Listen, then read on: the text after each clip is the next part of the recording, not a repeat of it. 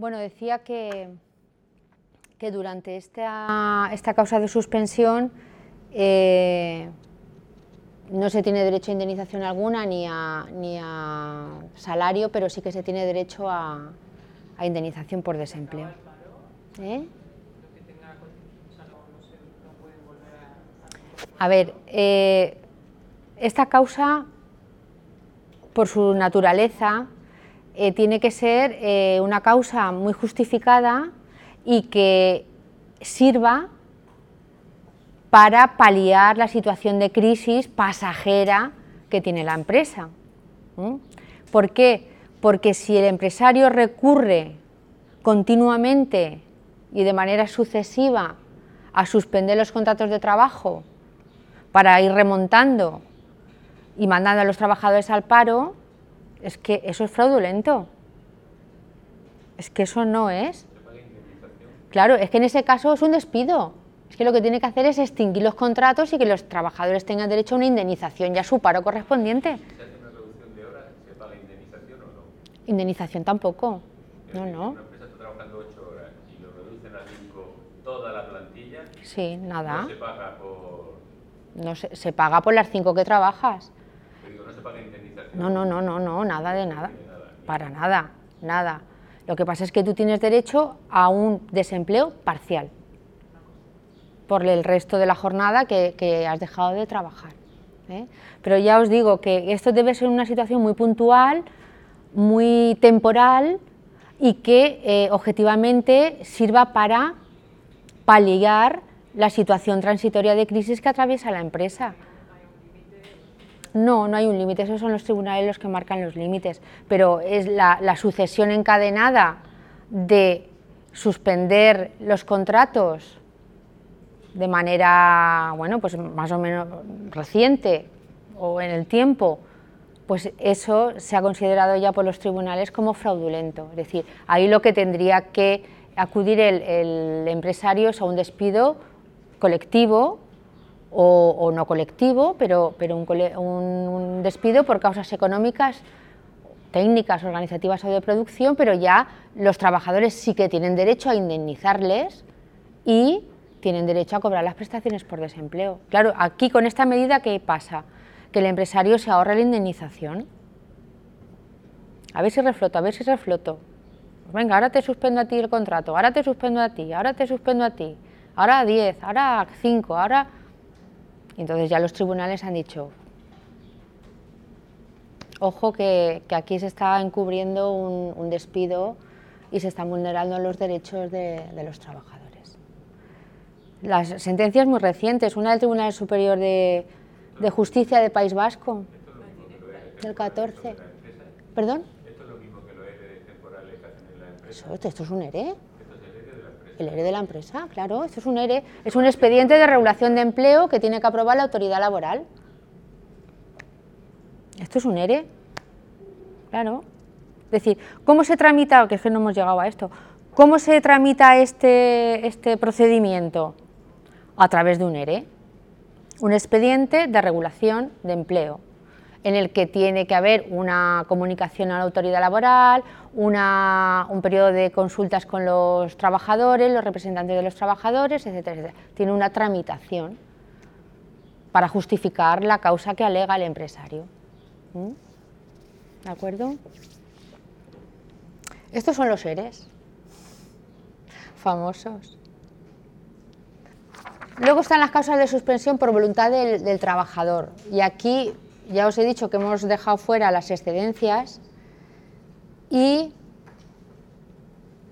solamente una de las, la única causa suspensiva del contrato de trabajo que puede eh, iniciarse a instancias del trabajador es la huelga. ¿Vale? Como sabéis, en, el ejercicio del derecho de huelga, que lo vais a ver más detenidamente en, el tema de derecho sindical ¿eh? que tenéis, pues eh, aquí los trabajadores no tienen derecho al salario ni a ningún tipo de indemnización. ¿eh? Y además tampoco existe la obligación de cotizar. Sí que están en una situación de asimilación al, acta, al alta. Lo de asimilación al alta es una situación especial en la seguridad social que a efectos de determinadas prestaciones se te considera como en alta en la seguridad social. O sea, no, se te... no es como una baja en la seguridad social que produce ahí un vacío de, cotización, sino que estás en una situación asimilada al alta a efectos de determinadas prestaciones. Pues, por ejemplo, imaginaos que durante el derecho de huelga eh, tú mm, tienes un accidente o te da un infarto, pues tú tienes derecho a las prestaciones correspondientes de la seguridad social, porque estás en situación asimilada al alta, no estás de baja, ¿eh? aunque no exista la obligación de cotizar. Es decir, pero es una situación en la que a efectos de determinadas prestaciones es como si estuvieras en alta. ¿De acuerdo? Pero solamente para efectos de derecho a las prestaciones. Es simplemente una puntualización para que, para que lo sepáis. ¿eh? Bueno, una cosa que, del derecho de huelga, que eh, el ejercicio del derecho de huelga, creo que ya lo dijimos en su momento, el primer tema, creo, que es un derecho de ejercicio individual, de titularidad individual o de ejercicio colectivo, y que solamente tienen derecho de huelga los trabajadores por cuenta ajena. ¿eh? Trabajadores por cuenta ajena. Es el único colectivo que tiene derecho a la huelga. Los otros son paros, cuando los estudiantes dicen, eh, huelga de estudiantes, no, paro, los estudiantes no pueden hacer huelga. No se llama técnicamente huelga, ¿eh? porque no son trabajadores por cuenta ajena. Luego están la suspensión, las causas de suspensión del contrato por voluntad, por causas independientes de las, de las partes. Y aquí, bueno, pues yo creo que la, la causa más paradigmática es la incapacidad temporal. ¿Qué es la incapacidad temporal? Bueno, pues es una situación que está regulada en, la Ley General de la Seguridad Social y es en la que se encuentra un trabajador que está impedido para acudir al trabajo con la necesidad de asistencia sanitaria. ¿De acuerdo? Asistencia sanitaria de la seguridad social. Sabéis que los partes de médicos que sirven o válidos a efectos del alta y las bajas médicas son los de los facultativos de la seguridad social. ¿eh? De un particular no. Bien. Bueno, también el periodo de observación médica de una enfermedad profesional y que los motivos de una incapacidad temporal pues puede ser una enfermedad común, una enfermedad profesional, un accidente laboral o un accidente que no sea de trabajo. Bien, durante la incapacidad temporal el trabajador está impedido para ir a trabajar, no va a trabajar, no percibe salario, se suspende el contrato de trabajo. Sabéis que tienen unas formalidades, que tiene que, presentar unos partes médicos para dar conocimiento al empresario, a la empresa de, esa situación, de que se inicia y que todas las semanas pues, debe de presentar sucesivos partes de confirmación de la baja, ¿eh? para que la empresa pues, esté enterada de un poco del, proceso de la enfermedad o del accidente. Durante la, situación de incapacidad temporal, el, el trabajador tiene derecho a un subsidio de incapacidad temporal que paga la seguridad social. ¿De acuerdo? Que es un porcentaje sobre la base reguladora de lo que ha ido cotizando en los últimos meses ¿eh? y que depende de si el motivo de la incapacidad temporal es o no laboral, eso no eh, eh, causa del trabajo, pues la cuantía es diferente, el porcentaje es diferente, ¿de acuerdo? Eh, en, las causas que, tienen su origen en el trabajo, el accidente de trabajo o la enfermedad profesional, directamente es el 75% desde el primer día. Pero en la enfermedad común y en el accidente no laboral, los primeros eh, tres días no se cobra, luego hay un periodo hasta el decimoquinto día que se cobra el 60% y lo paga la empresa, y luego del decimosexto día al 20 el 60 que cobra que lo paga ya la Seguridad Social y a partir del día 21 el 75% que cobra la, que también paga la Seguridad Social. ¿eh? Es decir que ahí el régimen de, de, cuantía es diferente dependiendo del origen de la contingencia que motiva la, incapacidad temporal. Pero, ¿qué ocurre en este caso o cómo afecta a la relación laboral? Una incapacidad temporal suspende el contrato de trabajo, pero ojo, en este caso sí que tiene que seguir cotizando el empresario por el trabajador. Hemos visto que en, las otras causas suspensivas, en la mayoría no, se suspendía también la, obligación de cotizar, pues en la incapacidad temporal el empresario debe seguir cotizando a la seguridad social por el trabajador, ¿de acuerdo? Igual que en la maternidad, exactamente igual. ¿Qué ocurre? Eh, ¿Cómo se paga el subsidio de, incapacidad temporal? Bueno, pues supongo que la mayoría de vosotros lo, sabéis, pero si queréis lo recuerdo. Eh, la empresa eh, tiene una obligación de colaboración con la seguridad social. ¿En qué sentido? Pues que en los casos de incapacidad temporal, la empresa calcula el subsidio que le corresponde en la nómina,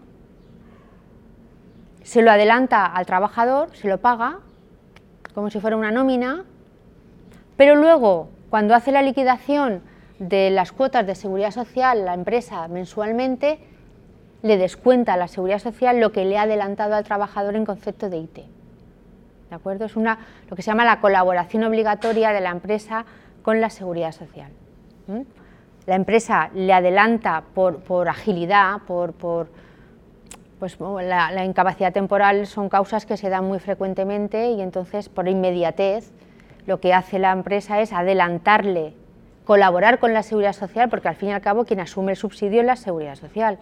Pero la empresa se lo adelanta al trabajador a través de la nómina, se lo ingresa mensualmente o lo que corresponda según el tiempo de duración de la causa y luego en la liquidación de, cuotas se lo descuenta a la seguridad social lo que haya pagado.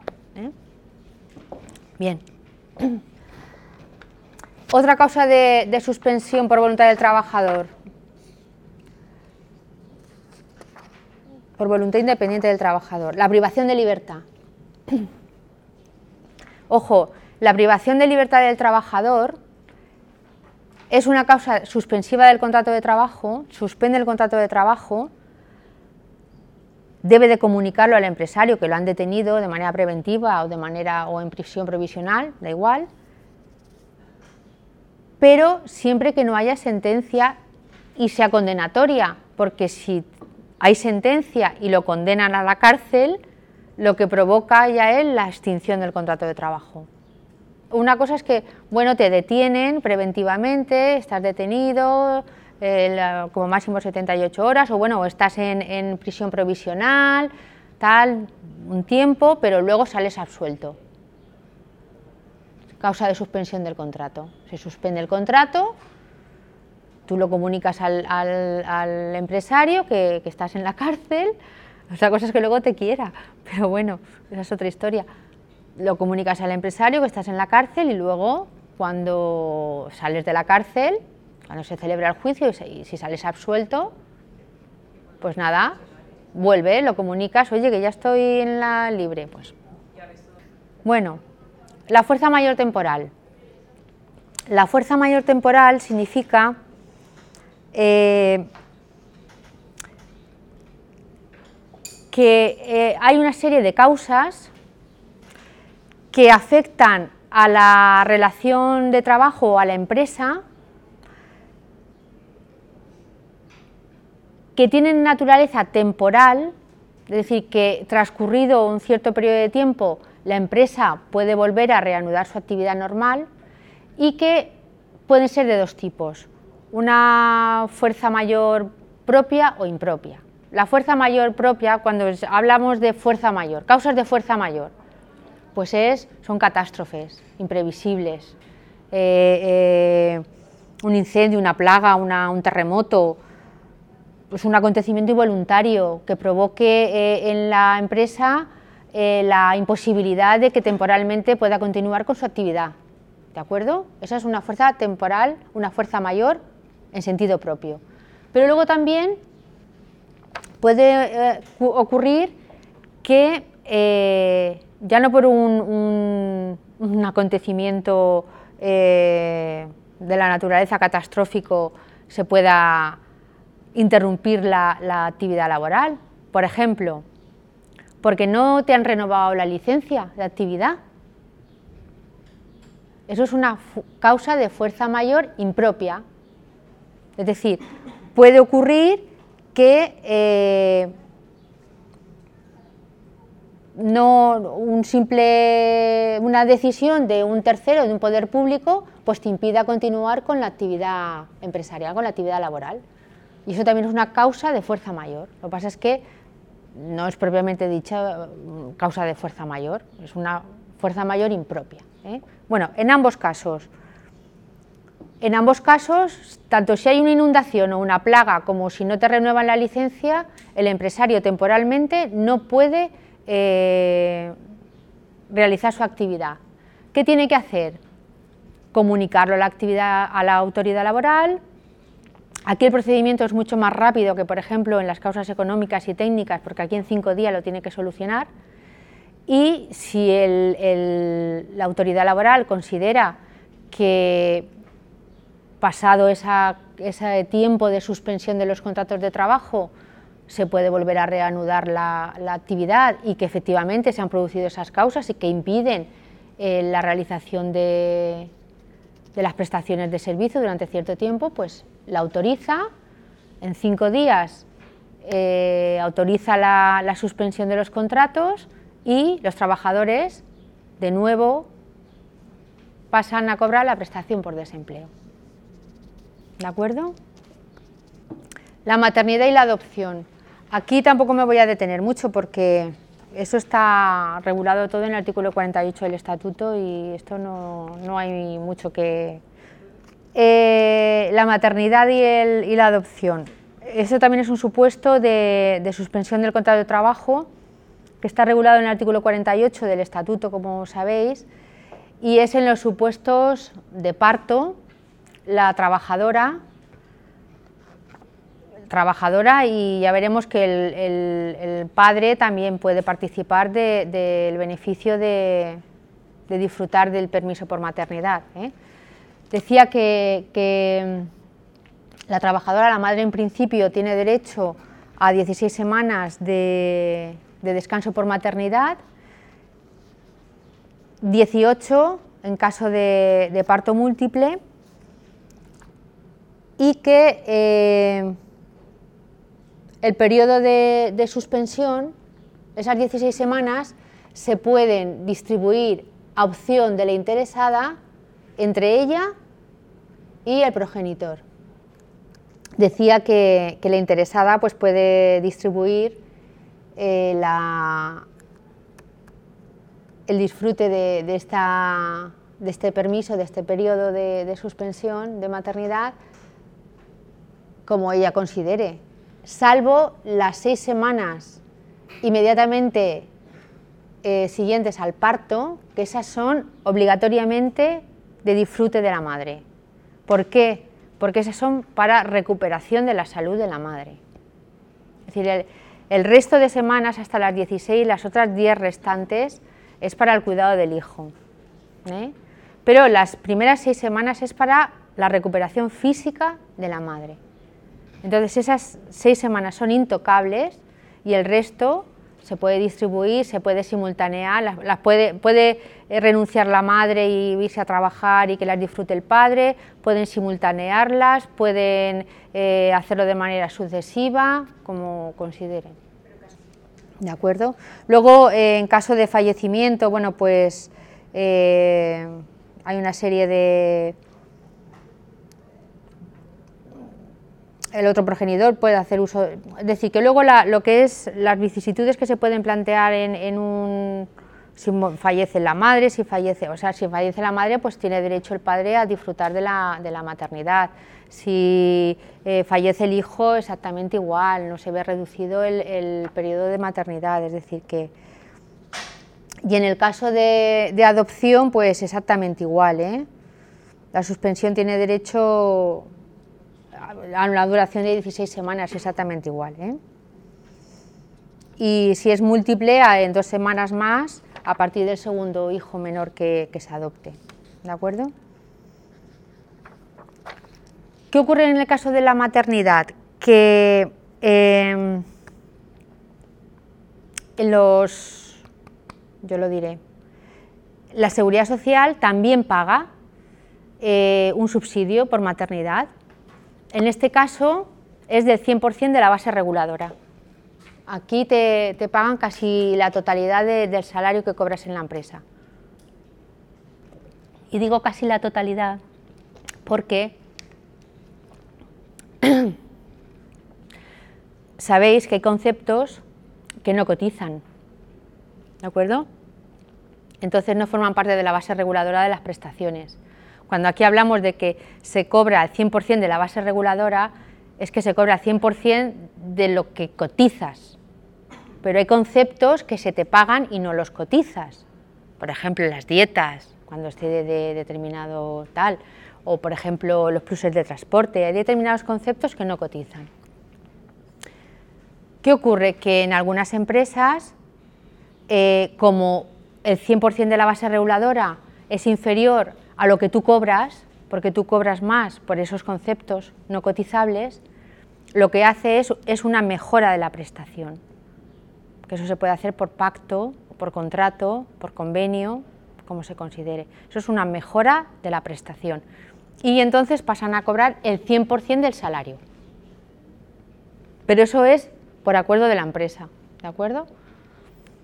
Por eso a veces el 100% de la base reguladora, pues yo cobro la, eh, la, totalidad del salario. Bueno, en algunos casos sí, si todos los conceptos que te pagan son los que cotizan, pero puede ser que percibas conceptos que no cotizan, entonces no va a coincidir tu base reguladora con lo que realmente estás percibiendo. Durante la, la percepción del subsidio de maternidad, también existe la obligación de cotizar por parte del empresario y por parte de la trabajadora. ¿eh? Por eso, hace unos años se estableció la política de coste cero para evitar que, estas causas de suspensión provocaran una discriminación eh, en el acceso al empleo o en el mantenimiento del empleo de las, mujeres en edad fértil. Y entonces se estableció una normativa por la cual eh, los, los empresarios que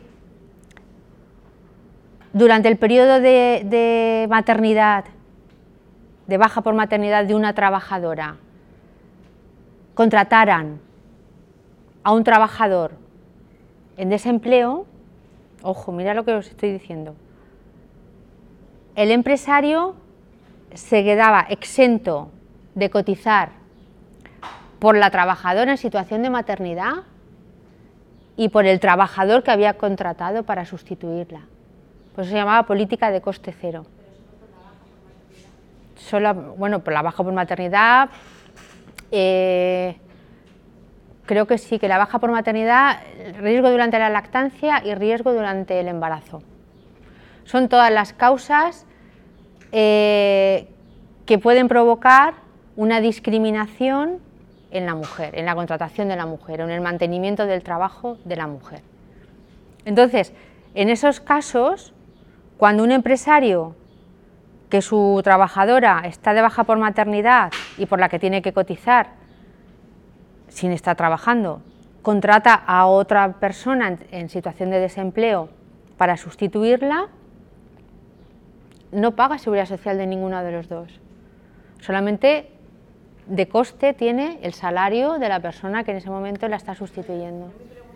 Bueno, sabéis que, el permiso por paternidad eh, es de reciente, bueno, reciente, hace muy, muy pocos años, eh, que se, que se incluyó como causa de suspensión del contrato y, y bueno, ahora son creo que 13 días, de 13 o 14.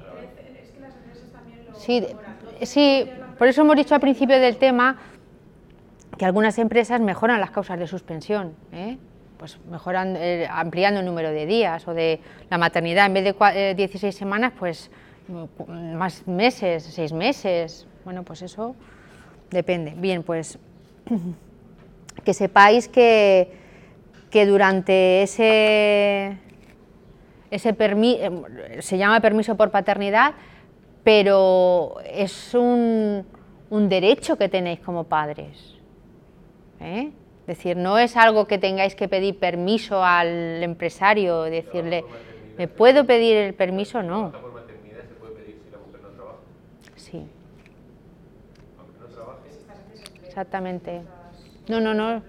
No, no, no, sí, sí. Pero te puedes, no, pero puede tener derecho a la, a la prestación de la seguridad social. Sí. Ojo, que la, prestación por maternidad tienes que cumplir unos requisitos previos de cotización. ¿eh? O sea, no se otorga automáticamente. No es una prestación no contributiva. ¿no? tienes que haber cotizado durante seis meses anteriores al parto, etcétera, etcétera. ¿eh? Pero que los padres sí que podéis.